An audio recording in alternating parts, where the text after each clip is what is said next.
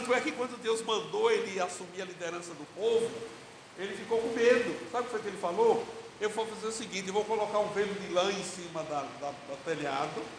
Se amanhã o telhado estiver seco e o velo de lã estiver molhado, realmente Deus me falou, eu vou. Ele foi, no outro dia a telha seca e o, e o cheio de lã, mas ele ainda ficou na dúvida. Aí ele disse, Senhor, ah, eu vou fazer mais um teste. Amanhã eu quero o contrário. Amanhã eu quero o velo de lã seco e a telha molhada. E Deus atendeu. Deus fez. Mas mesmo assim, irmãos, ele ficou com medo. Ele mandou um dia, vai lá olhar o acampamento dos inimigos. Aí Deus mandou alguém lá ter um sonho, alguma coisa lá. E quando o espia chegou lá, o povo estava lá tremendo de medo do povo de Israel. Vai, então Deus mandou mesmo. Como Deus é paciente, né, irmãos? Deus é paciente. Às vezes a gente pensa que Deus só pode usar aqueles corajosos, aqueles bravos, aquela gente que pisa em cima de tudo. Não, Deus usa qualquer um. Porque o poder não é nosso, o poder é dele. O poder é de Deus. Aliás, a Bíblia diz que o poder de Deus se aperfeiçoa na fraqueza. É na fraqueza. É naqueles que se sentem capazes. Irmãos, eu fico com muito medo quando alguém se considera apto para a obra. Não, eu sei fazer, pode deixar comigo, deixa comigo. Deixa comigo que eu sei. E desses eu tenho medo. Eu acredito naqueles que dizem, olha irmãos, eu não sei, eu estou na dependência de Deus. Eu estou na dependência do Pai Eterno. Eu sou um mero instrumento, se Deus quiser me usar, Ele me usa. Eu não sei, mas Deus vai me usar. Então, há espaço, há lugar na colheita para todos nós. Para os mais cultos, os menos cultos, para os mais sábios, os menos sábios para todos. Porque Deus quer contar com todos nós. Aliás, tem três fases, não é isso? A nossa campanha: amar, multiplicar, orar e repartir. Você pode, se não sabe, não tem condições de fazer os quatro, faz dois, faz três, faz um, mas há espaço na colheita para todos nós. Amém, queridos? Que Deus os abençoe. Irmãos, hoje minha família está aqui. Só falta a Sara, né?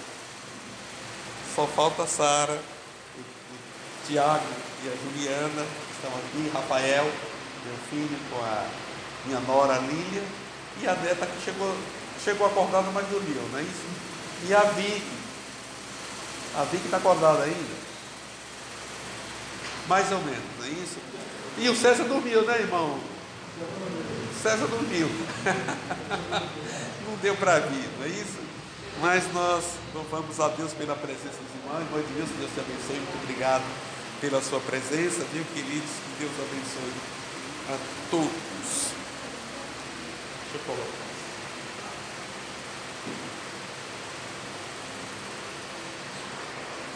Irmãos, nós vamos ler um texto,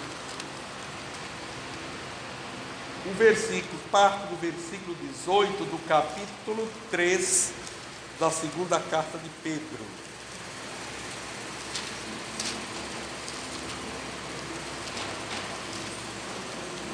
Pedro, irmão, fica lá já no finzinho da Bíblia.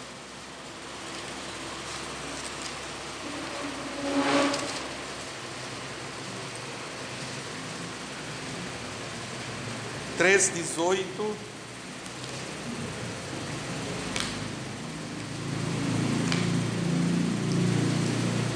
A parte A do versículo 18.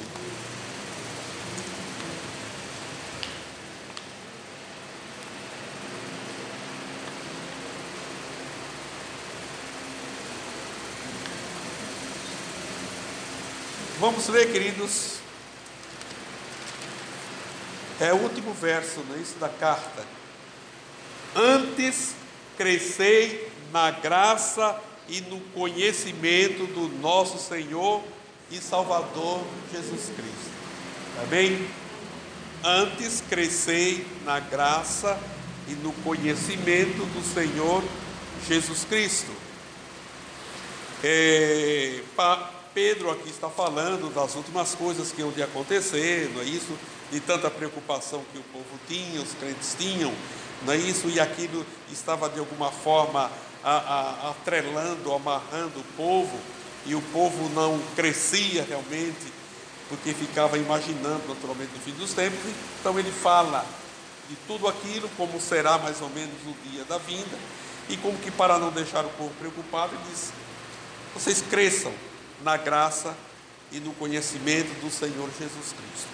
E nós queremos pensar com os irmãos, aproveitando essa colocação de Pedro, e falar sobre o crescimento na graça de dar. O crescimento na graça de dar. Irmãos, nós falamos aqui sobre os, os tribunais e encerramos a mensagem do domingo passado falando sobre o tribunal da graça, foi isso? E hoje eu quero falar sobre graça. Graça. Graça, irmãos, ela quer dizer mercê. Graça quer dizer favor. Quer dizer favor. A linguagem popular, embora tenha alterado um pouco o sentido desta palavra, o sentido primeiro dessa expressão, ela ainda conserva um pouco do seu sentido original, quer dizer, na sua originalidade. Hoje, quando alguém diz que ah, eu achei graça, não quer dizer a mesma coisa que Moisés disse lá em Êxodo 33, 13, quando ele disse assim: Agora, pois, se tem achado graça aos teus olhos, rogo-te que agora me faça saber o teu caminho. Então, quando eu falo que eu achei graça, hoje não tem o mesmo sentido que Moisés disse lá em Êxodo 33.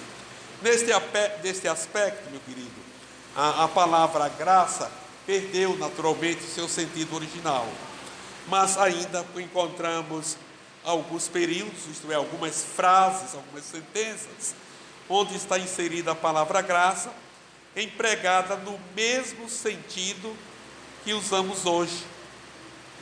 Nós encontramos no Novo Testamento, em especial, essa palavra graça com o mesmo sentido que nós usamos hoje em alguns aspectos. Por exemplo, em Mateus 10, 8, diz: De graça recebeste, de graça dai. Nós usamos essa palavra graça hoje com o mesmo sentido que foi usado aqui por Jesus em Mateus 10. Quando eu disse, olha, eu ganhei. Quanto custou? Não, foi de graça. Foi de graça, não me custou nada. Assim, irmãos, o termo graça torna-se sinônimo de dar, de dádiva. Graça é aquilo que você recebe sem custar nada de você, sem custar seu esforço, sem custar o seu mérito, sem custar nada. Assim, as expressões que nós costumamos usar no nosso dia é, conserva assim o seu sentido original. Esta palavra graça, irmãos, ela não é pura criação do cristianismo, não. Não é invenção do cristianismo. Aliás, no cristianismo nós encontramos muitas palavras inseridas no meio evangélico, inseridas no meio cristão, que elas não são não são invenção, digamos assim, do meio evangélico, elas foram incorporadas. Por exemplo, a palavra igreja, ela hoje, quando nós falamos igreja, nós pensamos estritamente num grupo de salvos onde cultua o nome do Senhor. Mas na verdade, igreja nesse na sua originalidade, o termo igreja não era isso. O termo igreja era um grupo que era chamado para fora, digamos, chamava-se a sociedade para fora das casas e reunia-se numa praça, em qualquer lugar, para discutir qualquer assunto, ali era a igreja. Era a igreja. Então, é os que são chamados para fora.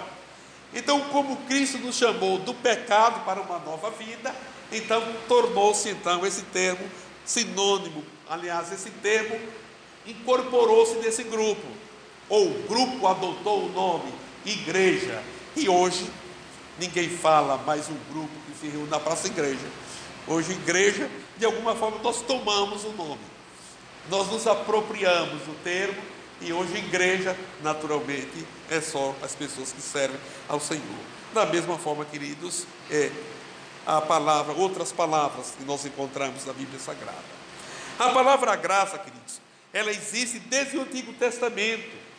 E eu fiz um apanhado, é um apanhado na edição revista e atualizada no Brasil, e encontrei, mas a palavra graça 323 vezes. Irmãos, eu não saí contando na Bíblia, lendo o versículo e contando, não. É que a gente tem fontes, não é isso?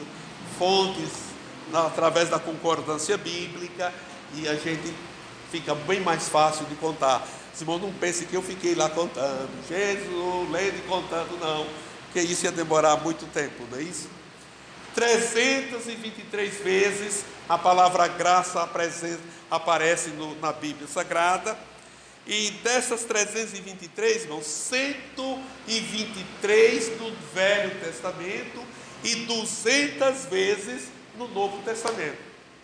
Então, os irmãos percebem a, a disparidade.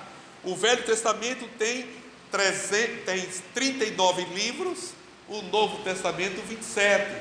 Se você pegar também números de capítulos, que são é, 1189 capítulos que tem a Bíblia Sagrada, você vai ver que, eu não sei agora divisar mais ou menos quantos que tem, mas por certo o Velho Testamento tem três vezes mais que o Novo Testamento.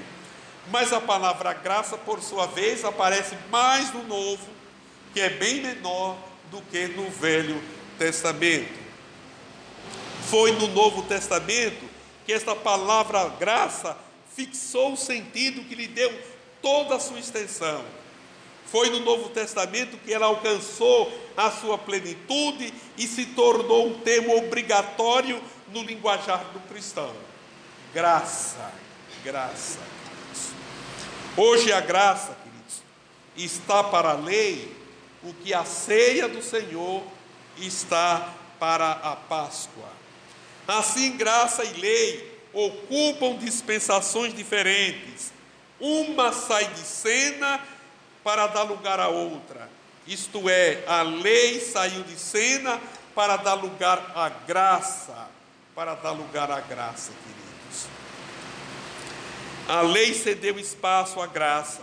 Lá em Romanos 6, 14, a Bíblia diz assim: Porque o pecado não terá domínio sobre nós, pois não estáis debaixo da lei, mas debaixo da graça.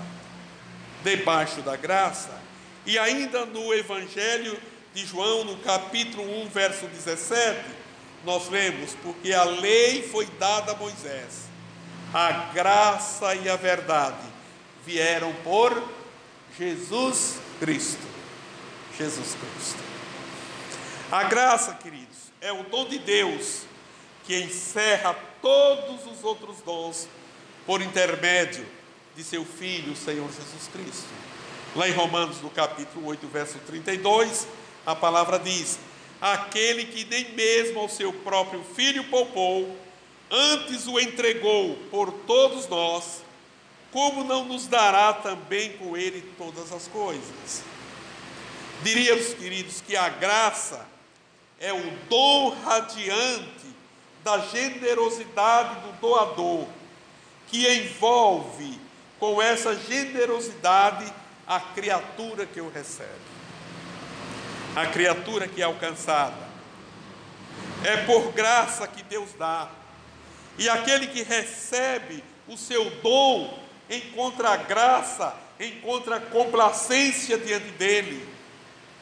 As palavras gregas e as palavras hebraicas, que no latim foram traduzidas por gratia e no português por graça, ambas significam ao mesmo tempo a fonte do dom naquele que dá e o efeito do dom naquele que recebe. Percebem, queridos?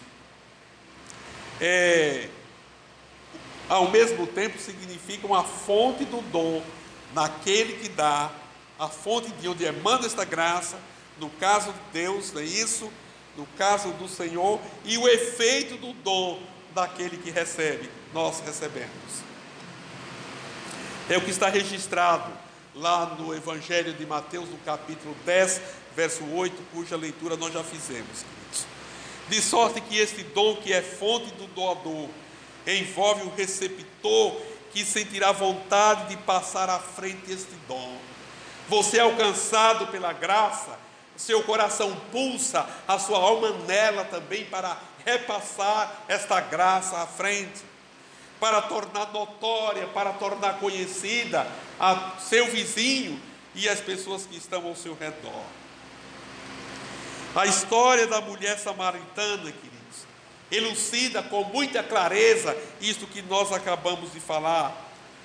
Diz o texto que ouvindo ela de Jesus, algo que tocou em sua vida, ela largou o cântaro junto à fonte e foi correndo de volta à sua cidade, dizendo: Vinde ver de um homem que me disse tudo quanto tenho feito, porventura não é este o Cristo? Eu fico imaginando, mas aquela mulher, meio-dia, sol escaldante, em casa não tinha água, ela precisava ir à fonte. E dizem os pesquisadores, os estudiosos, que ela foi à fonte meio-dia, porque geralmente as mulheres vão cedo à fonte. Hoje ninguém mais vai, vai à fonte porque é na torneira que pega água em casa. Mas quem mora lá naquele sertãozão sabe que é colocar o pote na cabeça e ir até a fonte buscar água. Nós fazíamos isso lá no sítio. Nós íamos cedo. Mas aquela mulher foi ao meio-dia porque, segundo dizem os estudiosos, ela não era uma mulher bem vista na sociedade. Ela já havia tido cinco maridos e agora morava com um homem que não era marido dela, naturalmente era um homem que era marido de outra mulher. E por certo havia os fofoqueiros, sempre houve e sempre haverá fofoqueiro que fica fuxicando, como diz o baiano, da vida dos outros. E por certo, as pessoas cochichavam, davam de ombros, viraram, viravam a cara contra aquela mulher, e ela foi ao meio-dia buscar água. Foi ao meio-dia. E lá ela encontrou-se com Jesus naquele encontro. Por certo, ela queria pegar água e voltar logo, mas ela se envolveu tanto na conversa do mestre.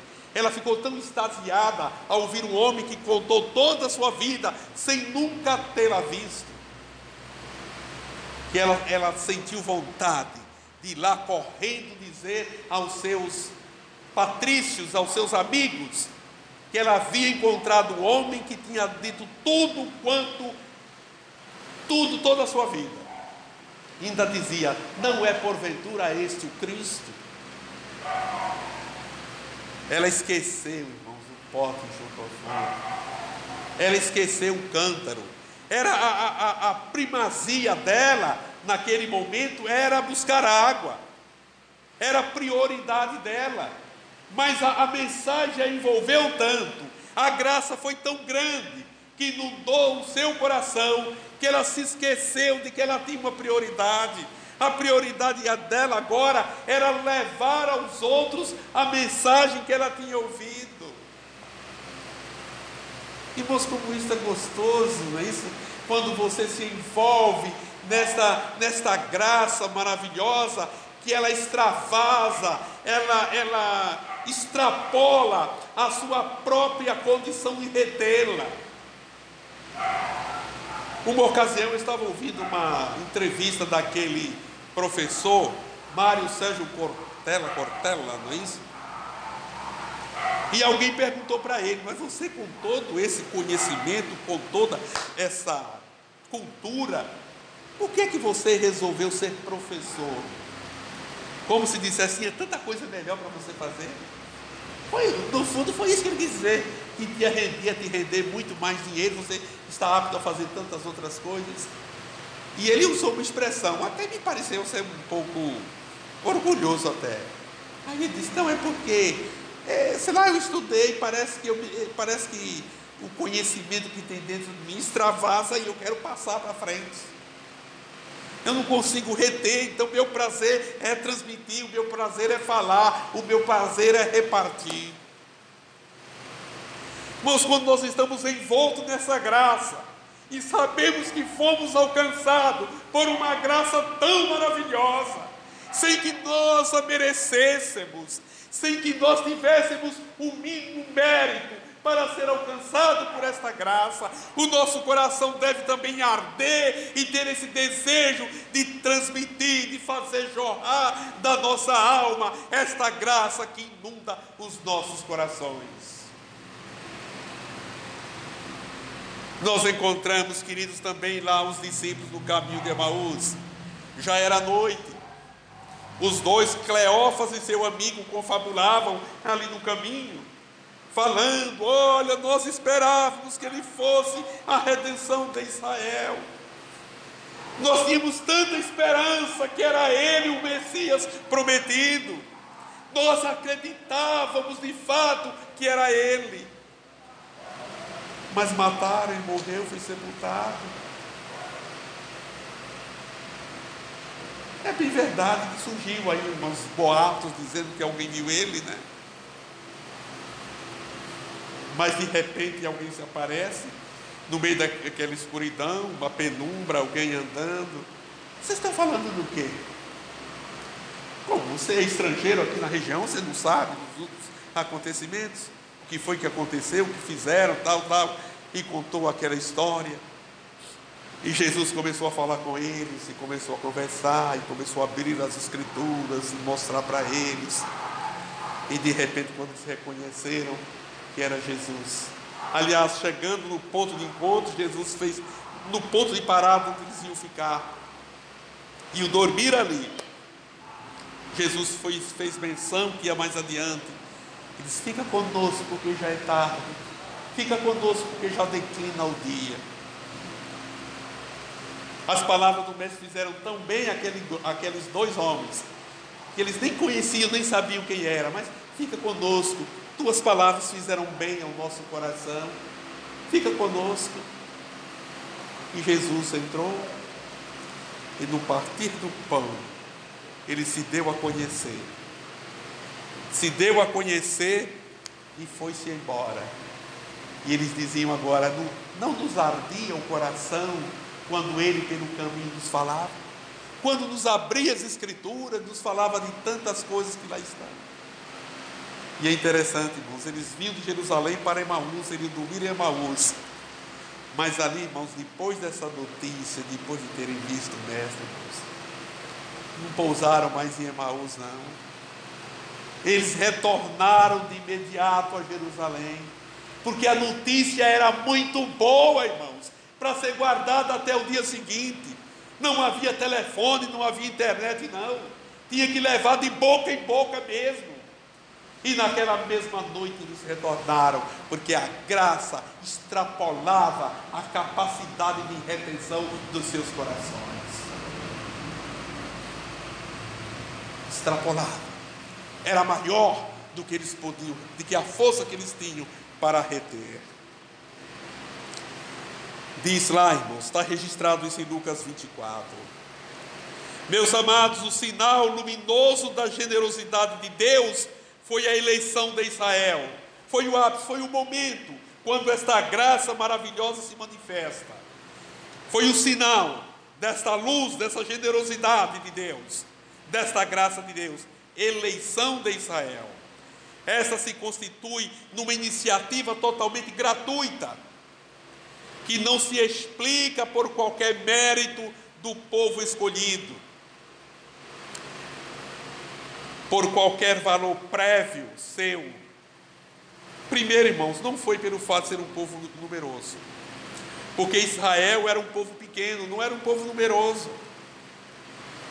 Lá em Deuteronômio 7,7 diz: o Senhor não tomou prazer em vós, nem vos escolheu por, porque a vossa multidão era mais do que a de todos os outros povos, pois vós éreis menos em número do que todos os povos. Deus te escolheu, não é porque você é grande, não, simplesmente porque a graça de Deus se manifestou. Irmãos, Deus me salvou, não é porque eu sou bom, não. Deus me salvou não é porque eu tenho alguma qualidade. Deus te salvou não é porque você tem alguma qualidade, não. Deus te salvou porque Ele te ama, porque a graça dele se manifesta, porque Ele é gracioso, porque o seu coração é cheio de graça, e Ele escolhe, Ele salva, mesmo sem mérito nenhum, sem condição nenhuma de merecimentos. Nem tampouco, irmãos, Deus escolheu Israel pela sua boa conduta. Não. Quando, pois, o Senhor teu Deus os lançar fora de diante de ti, não fales no teu coração dizendo: Por causa da minha justiça é que o Senhor me trouxe a esta terra para possuir, porque pela impiedade dessas nações é que o Senhor as lança fora de diante de ti. Deus está dizendo a Israel: Eu te trouxe aqui para essa terra. Não pense que eu te trouxe por aqui, para aqui porque você é bonzinho, não. Não é por isso não. Eu te trouxe aqui porque essa gente aqui é terrível. Essa gente aqui é uma gente maldosa, é uma gente idólatra, é uma gente ímpia. Então eu estou tirando a terra deles para dar para vocês. Mas não é por mérito ver de vocês, não. É por demérito do povo da terra. Do povo da terra. Não foi também, queridos, pela força da sua mão. Diz o texto sagrado, Deuteronômio 8, de 11, 11 e 17. Guarda-te, para que não te esqueça do Senhor teu Deus, e digas no teu coração: a minha força e a fortaleza do meu braço me adquiriu esse poder. Mas que Deus escolheu Israel somente pelo amor divino, direcionado a Israel e pela fidelidade do Senhor à sua palavra. Não foi fidelidade à nação de Israel, não, irmãos. Fidelidade à palavra que ele tinha dado a Abraão, Isaac e Jacó. Fidelidade à palavra. Palavra essa jurada aos pais daquele povo. Lá Deuteronômio 7,8 diz: Mas porque o Senhor vos amava, e para guardar o juramento que jurava a vossos pais, o Senhor vos tirou com mão forte e vos resgatou da casa da servidão, da mão de Faraó, rei do Egito. O fato de Israel haver sido escolhido não há uma explicação, senão a graça de Deus. A graça do Deus fiel que guarda a sua aliança e o seu amor, conforme diz Deuteronômio 7, 9. Saberás, pois, que o Senhor teu Deus é Deus, o Deus fiel, que guarda o conserto e a misericórdia até mil gerações aos que o amam e guardam os seus mandamentos. O símbolo dessa graça, queridos, é a terra que Deus dará ao seu povo.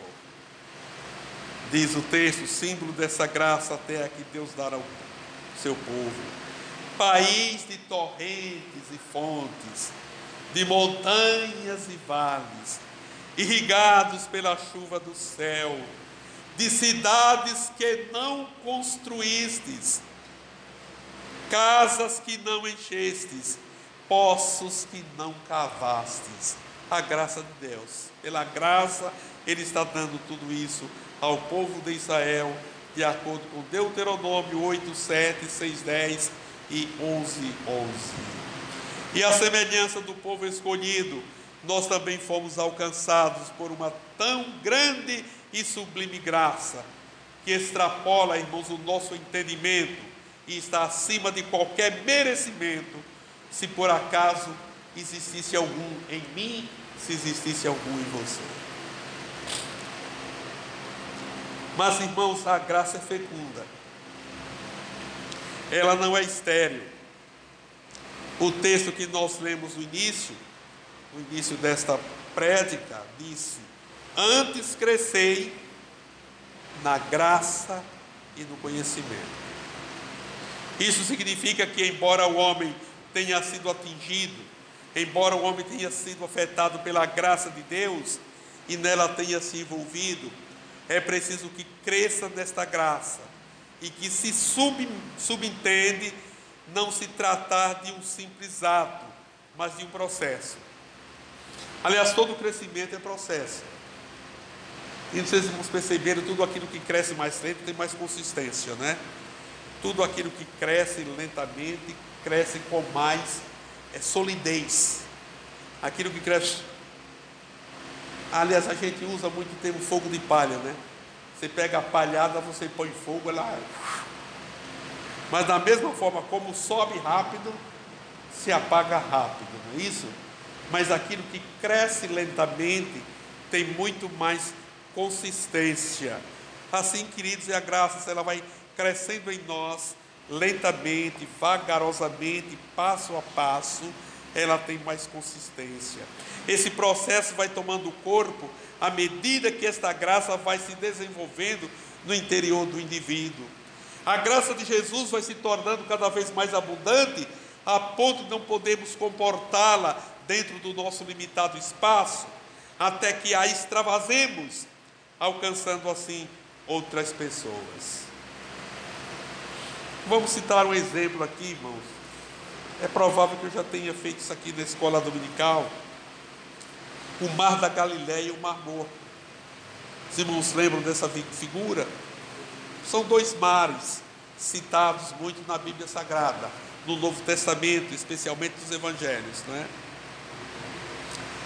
é eles nos dão, irmãos, uma lição preciosa, muito preciosa, que nos faz entender o mistério, o mistério da graça. O, o, Rio Jordão, se vocês pegarem lá o mapa de vocês, o mapa que tem na Bíblia, o Rio Jordão nasce lá dos Montes Hermon, Monte Hermon. Monte Hermon, ele desce a Palestina no sentido norte-sul, e no seu percurso, irmãos, ele entra no Mar da Galileia.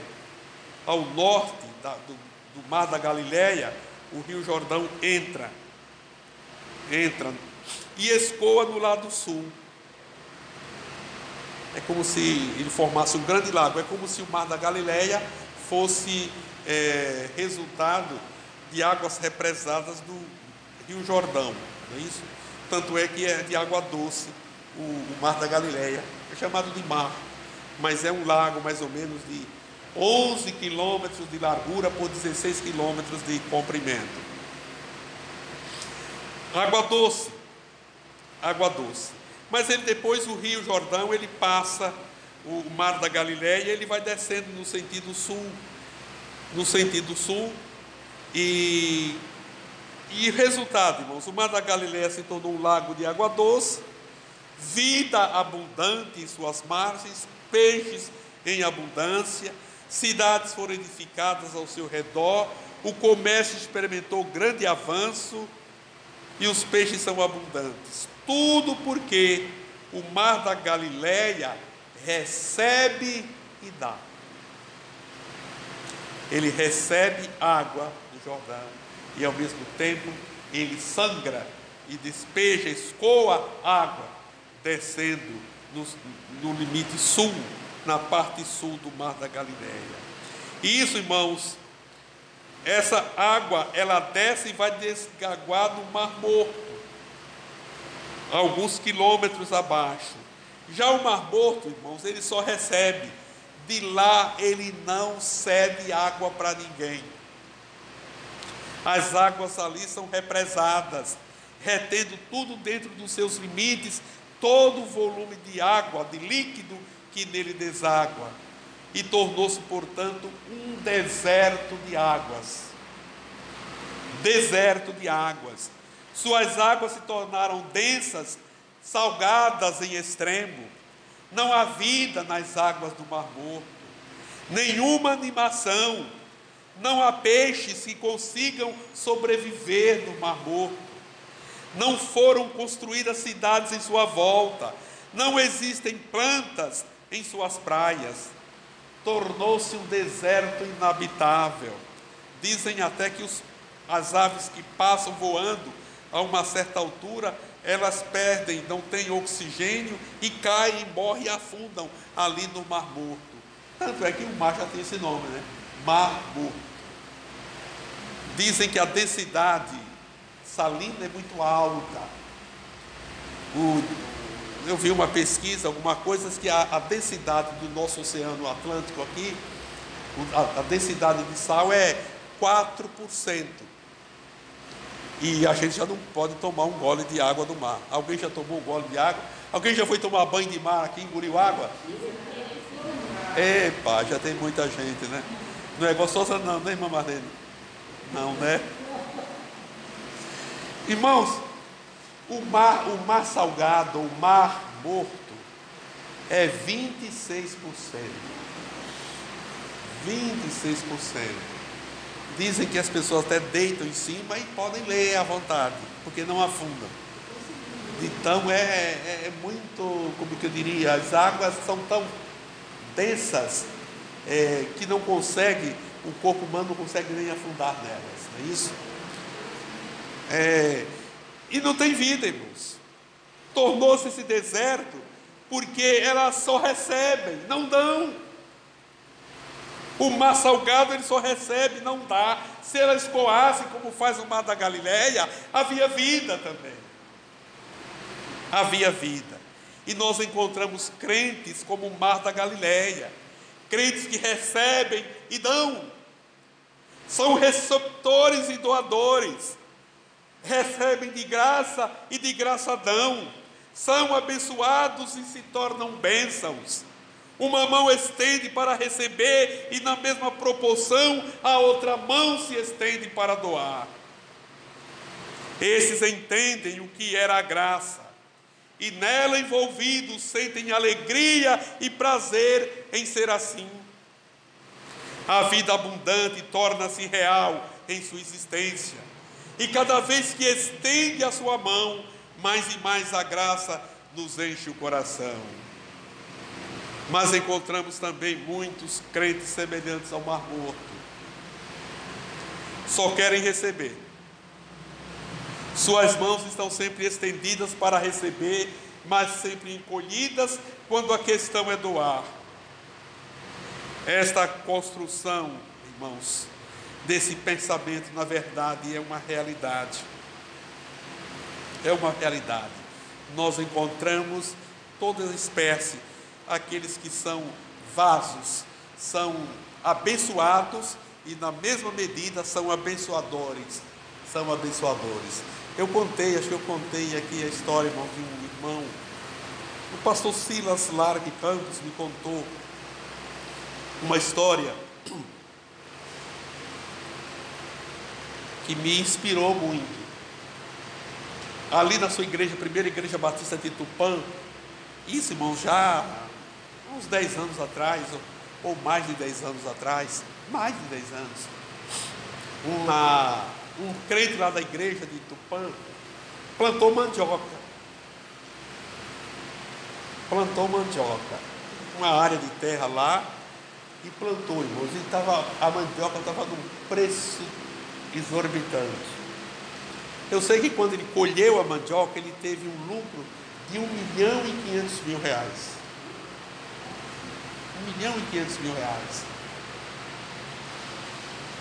E um dia o pastor estava no gabinete e aquele crente chegou no gabinete dele e disse: Pastor, o irmão que conhece toda a membresia da igreja, não sabe Quais dos irmãos aqui estão em dificuldades?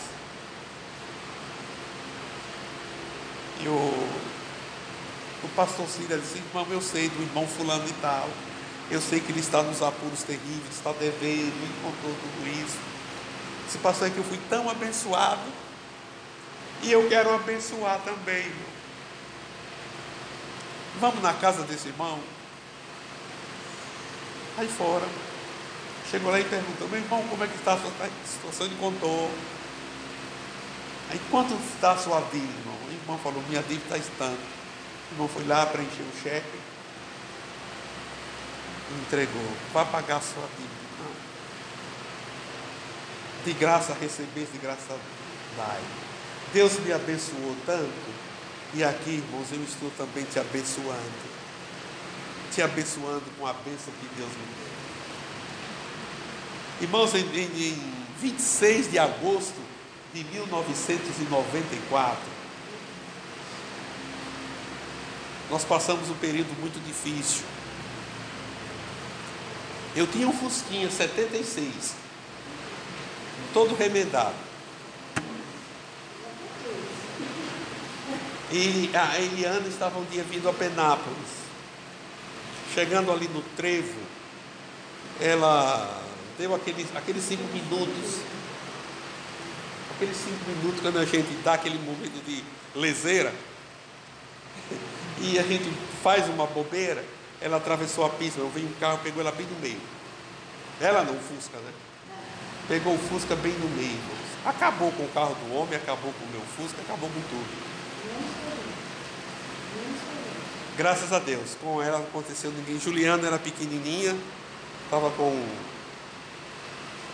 seis anos, seis, Eliana grávida da Sara, esperando a Sara. E o homem chegou, eu quero meu carro consertado. E tem que ser na Ford. Irmãos, eu levei esse carro do homem lá na Ford. Os caras fizeram um orçamento. Não adianta dizer para os irmãos quanto que era o valor, porque não vai adiantar nada. Eu sei que eu calculei na época, era 30 salários mínimos. O conserto do carro. 30 salários. Eu disse, de onde é que eu vou tirar esse dinheiro? De onde que eu vou tirar? Pensei, eu tenho uma casa em São Paulo, vou vender essa casa para pagar essa dívida. Mas casa você não põe para vender hoje e vende amanhã, vende, irmãos? Não faz, não acontece isso. Irmãos, eu estava lá pensando um dia no gabinete, chegou um, dois diáconos. E disse, pastor, não venda a sua casa não. Nós vamos ver o que é que a gente faz. Irmãos, e aqueles irmãos saíram pela associação, pelas igrejas, contando a nossa história, irmãos. Irmãos, eu vi como a graça de Deus afeta o coração dos salvos, toca na vida dos salvos. Irmãos, eu vi, eu vi, irmãos, coisas impressionantes uma irmãzinha que fazia faxina na casa das pessoas, irmãos. Um dia ela chega lá em casa com um envelopinho, diz, pastor, não posso te ajudar muito. Mas aqui está minha contribuição, pastor, para te ajudar. Irmãos, eu abro o envelopinho, tinha meio salário mínimo. De repente eu vejo o irmão chegar com um saco de arroz nas costas, lá no carro e descer, pastor, bom tempo o senhor não vai precisar comprar arroz. Chega outra pessoa que não era nem crente, eu vou pagar o leite para ele do mês, diz, não, o senhor não vai me pagar nada esse mês. Igrejas que eu nem ia lá, depois chega lá com cheques, dizendo, pastor, está aqui, Aí eu vi chegar um irmãozinho lá de uma outra igreja e falar, pastor, como é que está a sua situação? Quanto falta, pastor? Aí disse, irmão, eu tinha isso, recebi isso, isso e isso, está me faltando três salários mínimos ainda. Ele pegou o cheque e assinou, está aqui, pastor. Irmãos, isso é graça, graça de dar. Quando você se torna esse canal, da mesma forma como você recebe, você repassa. Da mesma forma como você é abençoado, você abençoa. Você leva também aos outros a bênção que você recebeu. Isso, irmãos, nos torna cada vez mais, irmãos, isso nos torna cada vez mais canais da bênção e ao mesmo tempo crescemos nessa graça de dar. Agora, quando nós só queremos reter, reter, reter, nós não crescemos, queridos. Nós nos tornamos como mar morto. Como mar morto, queridos. Por ser a graça princípio de transformação e de ação, ela exige uma constante colaboração. Diz segundo aos Coríntios 4:1 por, pelo que, tendo este ministério, segundo a misericórdia que nos foi dada, não desfalecemos, e sempre atentos a obedecer a graça da qual fomos inundados, porque a nossa glória é esta, o testemunho da nossa consciência de que com simplicidade e sinceridade de Deus, não com sabedoria carnal, mas na graça de Deus, temos vivido no mundo e maiormente convosco. Meus queridos, a graça de Deus jamais falta, ela sempre nos basta, mesmo na pior das aflições.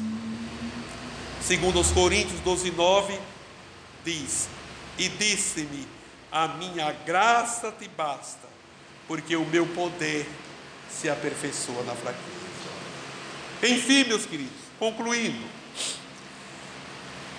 o sentido da palavra graça no seu original é fonte do dom naquele que dá e efeito deste dom naquele que o recebe. E observando a recomendação de Pedro, que é crescer na graça e no conhecimento, entendemos que fomos alcançados pela graça de Deus para que, sob o comando desta graça, transmiti-las aos outros que delas carecem. E se a graça é um dom que jorra de uma fonte que é Deus, nós não podemos ser um poço que só recebe, mas que também faça jorrar esta graça, alcançando os outros. Esta aplicação não está restrita ao campo espiritual apenas, mas também no campo material. Se de graça você recebeu de Deus um dom especial que o tornou apto a ganhar dinheiro, exerça a graça, abençoando outros também. E então fica a pergunta: como crescer então na graça? Fazendo jorrar de si mesmo a graça da qual você foi inundado. Amém, queridos? Que nós possamos, irmãos, cheios desta graça, extravasá-la aos outros. Deus te deu alegria, esbanja essa alegria. Deus te deu aptidão em fazer alguma coisa, faça isso também. Aliás, nós estamos recebendo um favor tão grande, irmão. Tem um irmão Adalberto, irmãos, o irmão chegou de São Paulo, e ele muito amigo, conversador, aquela coisa toda. Irmãozinhos talvez conheça ele, porque ele já andou por aqui. Adalberto é um brancão, um loirão grandão, não é isso? Ele foi membro aqui de Penápolis no tempo do pastor Zacarias. E ele, ele é um curioso, ele faz, faz, é um, faz tudo. E eu levei ele lá em Buritama, foi quem foi em nossa casa lá. E chegou lá e disse, pastor, eu vou fazer instalação elétrica para o senhor. Vou fazer instalação elétrica. Vai mesmo, irmão? Irmão, ele tem 70 anos. Eu não sei como é que aquele homem aguenta. Tiago pode contar um pouco do suplício que é em cima daquele telhado no calor de 40 graus, entre o, e você está entre o telhado e a laje. E aquele homem com 70 anos, irmãos, ele se arrasta entre os fios, por entre telhado, por entre tábua, se ajoelha no meio da. Se, eu falei, irmão Adalberto, eu me canso só de ver o irmão trabalhar. De tarde eu estou cansado, só de irmãos. Mas ele tem o um coração cheio de graça. E não é só comigo que ele faz, não. Fez lá com a Gisele, com todo mundo que precisa dele. Sem cobrar, sem cobrar aquela coisa toda, naquela alegria. Irmãos, cresçamos na graça de dar. Nós temos os nossos irmãos. Vamos estar, irmãos, crescendo nesta graça de dar a nossa alegria, a nossa contribuição. Nós estamos em campanha de missões, cresçamos na graça de contribuir, na graça de ser participante dessa obra maravilhosa que é a obra missionária. Amém, irmãos? Que Deus nos abençoe e que Deus nos faça entender a Sua palavra mais e mais.